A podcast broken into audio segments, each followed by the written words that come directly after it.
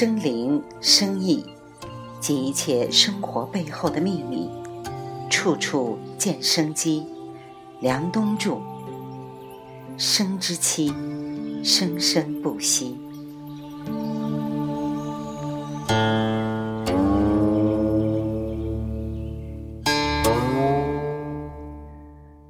为什么中国人习惯于说我们去买东西，而不是去买南北？因为东在中国文化里面主的是木，西主的是金，所以。这两个东西是可以用篮子去装的。南煮的是火，北煮的是水，水火装不了，没有重量兜不住。所以买东西呢，就是中国人把所有的 something 都以物质的形式命名其存在，所以叫买东西，不能叫买南北。这是研究文字的老师在国学堂里跟我分享的一个观念，对不对呢？也不一定。孔子小的时候家里很贫穷，但是他天分很高。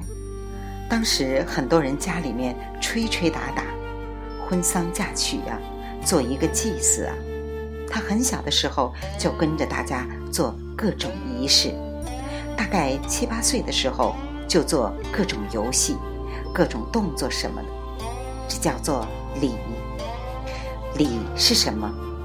礼是尊重的艺术。礼分成三个维度，整个宇宙在公转当中产生的价值叫礼天。如何尊重天？就是不可知的时间。对大地的尊重叫礼地。对现实生活中的人尊重，叫礼人。在北京有各个坛，为表达对太阳的尊重，专门设计了一个会所，叫日坛；对月亮的叫月坛；对大地的叫地坛；对天的叫天坛；对古神的叫先农坛。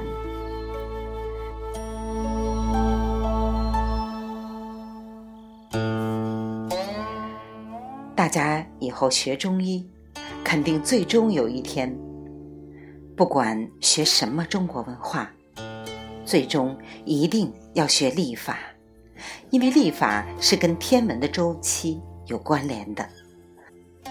所以这就创造了一个很有趣的观念：什么叫时间？我们中国人管时间叫什么？叫时光。时光飞逝，时间在本质上说，在中国人的理解就是太阳星辰在地球上光影变化的刻度。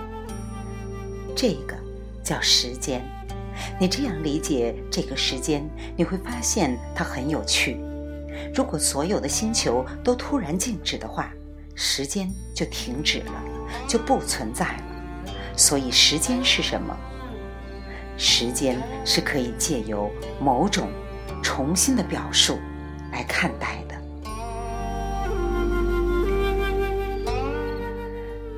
这样的一个周期，就奠定了我们作为一个人要活在这个世界上很重要的一个思考方法，就是你必须要和这个大周期协同共振，也就是《黄帝内经》第一篇。上古天真论，开篇就是讲这个事情，就是你必须要和天地同期，就有如你们家有一部车，每个零件都这样转，有的转三圈，有的转五圈，有的转一圈，有些时候有的转了五圈之后，另外一个才转一圈，它是一个巨大的齿轮在互相转。如果你不按照这个节奏转，会怎么样呢？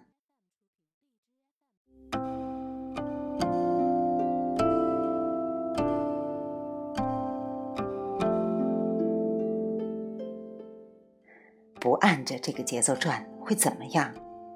要不然你挡着地球，就是你挡着这整个的车子转了；要不然地球让你必须跟着它转。于是，通常情况下，一个人作为一个很渺小的个体，你要想跟这个东西保持同步的话，你一定会舍。所以，很多人学中医，一开始问我吃点什么，我扎哪个穴位。我拍打哪儿？其实这个东西背后都有一个最重要的基础。《黄帝内经》作为中国医书或者说中国养生学经典的奠基之作，它开篇的《上古天真论》就反复告诉你，那些都不重要，重要的是你要让自己的整个生命节奏和这个大的节奏保持同步。只要你保持同步，你就不会受伤。比如说，你在飞机里面，这个飞机坐地日行八万里，地球也是这样。只要你跟它在一起，不要折腾，其实你在里面相对是比较安全的，不会受到它的速度的损伤。我们常说走运。运是什么？五运六气。学中医的人都知道天干地支，地支就是我们把地球分成二十四份，也可以分成十二份，只不过把两份合并成一份，再合并就是六份。天干呢，就是此时围绕着地球的这些关系。所谓的运气，就是你是不是让你的行为和地球的自转、地球的公转保持同频共振。有一本书叫《元运动的古中医学》，这是我中医入门的第一本书，花了很多年的时间反复看，以前看不懂，看了大概十年以后，最近。才开始看懂。我们鼻子里面吸进的是空气，就是地表以上的气；我们嘴里吃的东西都是地里长出来的，不管是植物还是动物，动物只是吃植物而已。所以嘴里进的叫地气，而鼻子进的是天气。所以，鼻子这个地方叫什么？人中，天地之间的交合点就在这个地方。所以，人为天河之交合的一点。我们每一个局部都是对整个宇宙的投射。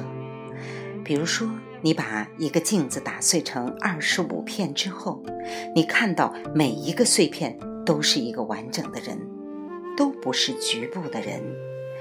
每一个细胞都包含了你的所有信息，就像你每一个基因里面都包含了所有的信息一样。所以，大而无外，小而无内，说的就是这个事情。就是说，世界并不是由局部组成的，是由无数的整体。组成的整体，世界是整体组成的整体，不是由局部组成的整体。我们千万不能把一个事情分裂成很多事情，因为每一件事情里面都是全部。在这个天地之间，当我们说地表以上的这个天，地表之下的这个地的时候，它有一个情况，那就是它有一股热能，其实并不是永远定在一个位置的，它会随着地球一年的自转和公转升降。什么意思呢？我们都有经验，冬天的时候地下是比较热的，而夏天的时候地下比较冷，在矿井里面就是这样的，夏天的矿井。下面反而是冷的，这个事情很重要，因为其实整个大气压的变化，在元运动的古中医学里面，就特别清晰的用物理学、化学、数学很多种学科去讲一个很重要的事实，而这个事实对我们学中医的每个人都非常重要。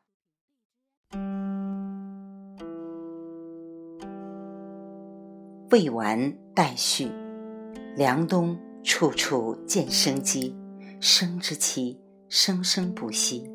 来自清音儿语子清分享，欢迎订阅收听。